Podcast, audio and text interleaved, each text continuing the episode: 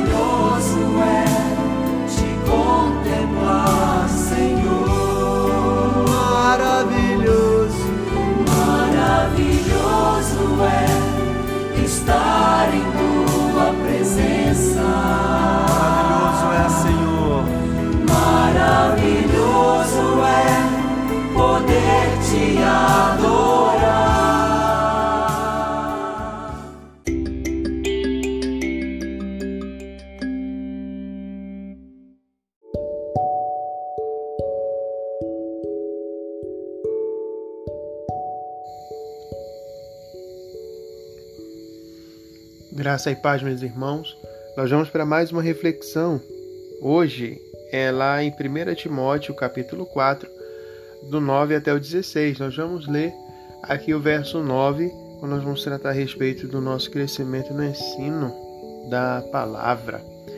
O verso 9 diz assim: Esta é uma afirmação fiel e digna de plena aceitação. Olha só que interessante isso. Um pouquinho antes, no verso 8, ele está falando que a piedade para tudo ela é proveitosa, porque tem promessa de vida da que vivemos agora e da vida futura.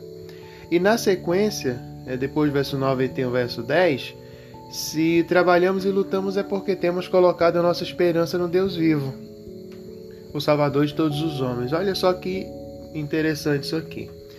Verso 9, esta é uma afirmação fiel e digna de aceitação. Antes ele está falando que a piedade para tudo é proveitosa. Na sequência, ele fala que se nós trabalhamos e lutamos é porque temos colocado nossa esperança no Deus vivo. Olha só que revelação interessante para nós aqui a orientação do apóstolo Paulo, meus queridos. Exercita-te na piedade. Seja um homem fiel, uma mulher íntegra, né? Que o Senhor seja realmente a, a principal parte da tua vida, o primordial, aquele lugar de excelência, aquele lugar reservado na tua vida para as coisas importantes, quem deve ocupar? O Senhor. Isso é uma pessoa piedosa. E se nós trabalhamos, nós temos que colocar nossa esperança no Senhor. Não estamos falando aqui do trabalho físico, mas estamos falando aqui de espiritualidade. Tudo que nós fazemos deve estar apontando para o Senhor. A nossa esperança deve estar nele. Tudo aquilo que nós almejamos, tudo aquilo que nós ah, nos esmeramos para fazer e que aquilo dê certo, tudo isso deve ser feito com um olhar para o Senhor, com nossa esperança fixa no Senhor, para que isso realmente tenha algum valor espiritual para nós, assim nós cresçamos.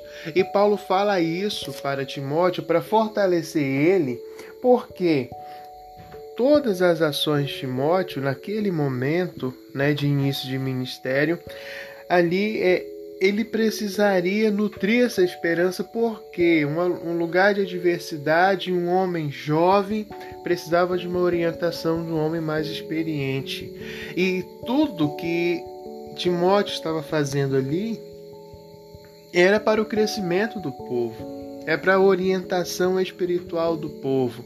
Só que um homem novo, então, né, um jovem, então Paulo diz ali para ele para que ele tenha certeza de que tudo que está sendo feito, todos os esforços, aquele momento, é porque a esperança viva neles é o Senhor.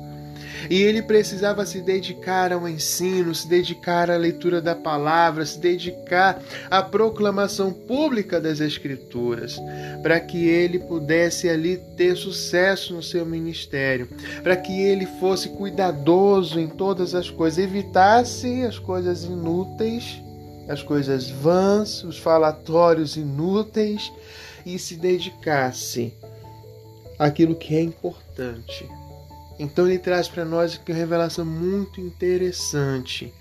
Para que as pessoas não o desprezassem o fato, pelo fato dele ser novo, como fala lá no verso 12, era necessário que Timóteo tomasse uma postura firme, mas dentro da palavra, dentro daquilo que ele aprendeu que ele aprendeu com sua mãe, que ele aprendeu com a sua avó, que ele permanecesse naquilo. E assim, dessa maneira, ele não seria desprezado pelo fato dele ser novo, porque o seu procedimento era exemplar. E tendo um procedimento exemplar, ninguém poderia acusá-lo de estar errando. Ah, é porque é novo. Não, não é isso. Um homem íntegro, reto, independente da sua idade. Isso vale para todos nós hoje. Independente de idade, a retidão deve estar na nossa vida, a honra ao Senhor deve estar presente em nós. Quando ele fala aqui que até a minha chegada, dedique-se à leitura pública da Escritura. Paulo está falando, Timóteo, não muda aquilo que você aprendeu. Eu estou chegando e até que eu chegue, siga exatamente aquilo que eu te falei. Siga aquelas orientações. Isso que ele fala até a minha chegada, dedique-se à leitura pública da Escritura. Os irmãos lembrarem direitinho. Olha lá no Antigo Testamento, quando Esdras e Neemias, quando o povo havia esquecido, né? Vamos lá para para restituir o culto, para reconstruir os muros, e é naquele envolvimento todo ali, Esdras e Neemias chega um momento em que eles fazem a leitura pública da lei. Esdras, né, como escriba, ele vai ler ali a lei para que o povo lembrasse do padrão do Senhor. Ele lê aquilo aí, o povo vai lembrando, o povo vai sendo orientado. Aí eles voltam às práticas, né? As boas práticas. Então ele lembra o padrão de Deus. Ah, esse é um exemplo parecidíssimo e segue dessa mesma linha, né? Do costume do bom costume de ler da palavra publicamente. É, ele fala: ó, não, não, não perca esse costume, né? Até a minha chegada, dedique-se à leitura pública da Escritura, exorte, ensine. Ele precisava permanecer naquilo que ele aprendeu. E justamente hoje, com o tema de que nós precisamos crescer no ensino da palavra, isso vem sobre nós. Aqueles que conhecem as Escrituras que têm sido ministrados pelo Senhor devem ser multiplicadores do ensino que têm recebido. Cada um de nós. Se Deus tem falado ao nosso coração, Ele está nos ensinando e Ele está nos ensinando para que nós possamos abençoar outras vidas e assim posso reconhecer também o cuidado do Senhor no ensino da palavra. Meus queridos, olha o verso 16 aqui para a gente finalizar. Atente bem para a sua própria vida e para a doutrina, preservando nesses deveres, pois fazendo isso você salvará tanto a si mesmo quanto aos que o ouvem.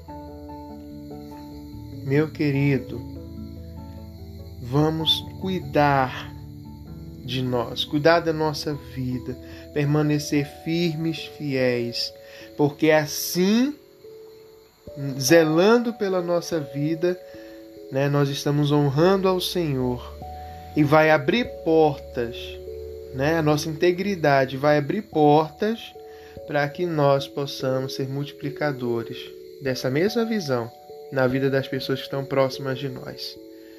Que Deus te abençoe, ministre no teu coração. Até a próxima.